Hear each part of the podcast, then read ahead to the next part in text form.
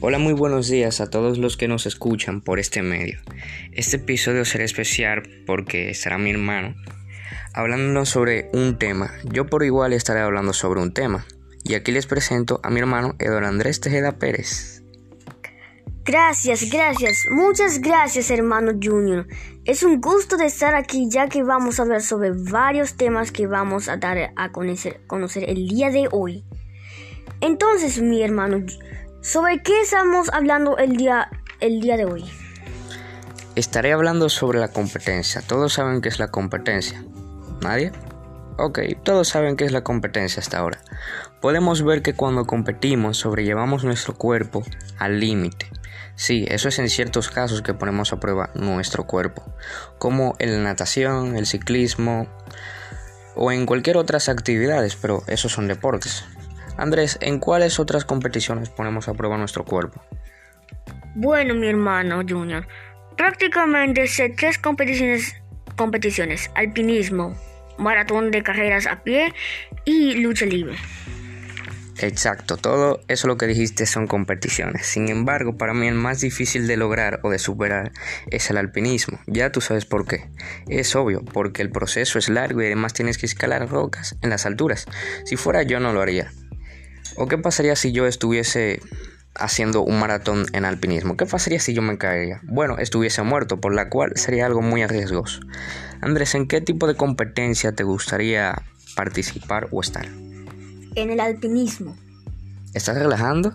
No, no lo estoy. Dime por qué, o sea, es un trabajo muy arriesgado. Te lo contaré. ¿Para qué están ellos los picos, hermano Junior? Mm, para, no lo sé, dímelo tú. Hay personas que no lo hacen con los picos, por lo tanto así es rápido, más rápido subir una montaña. Cuéntame por qué los picos. Por la mejor atracción. Ok. Bueno, yo te diré algo.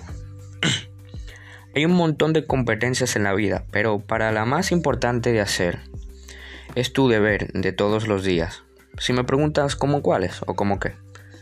Bueno, lo que había mencionado sobre las competencias eran todas deportivas, pero la mejor competencia para dar a lograr o alcanzar las deportivas es prepararte para conseguirlo.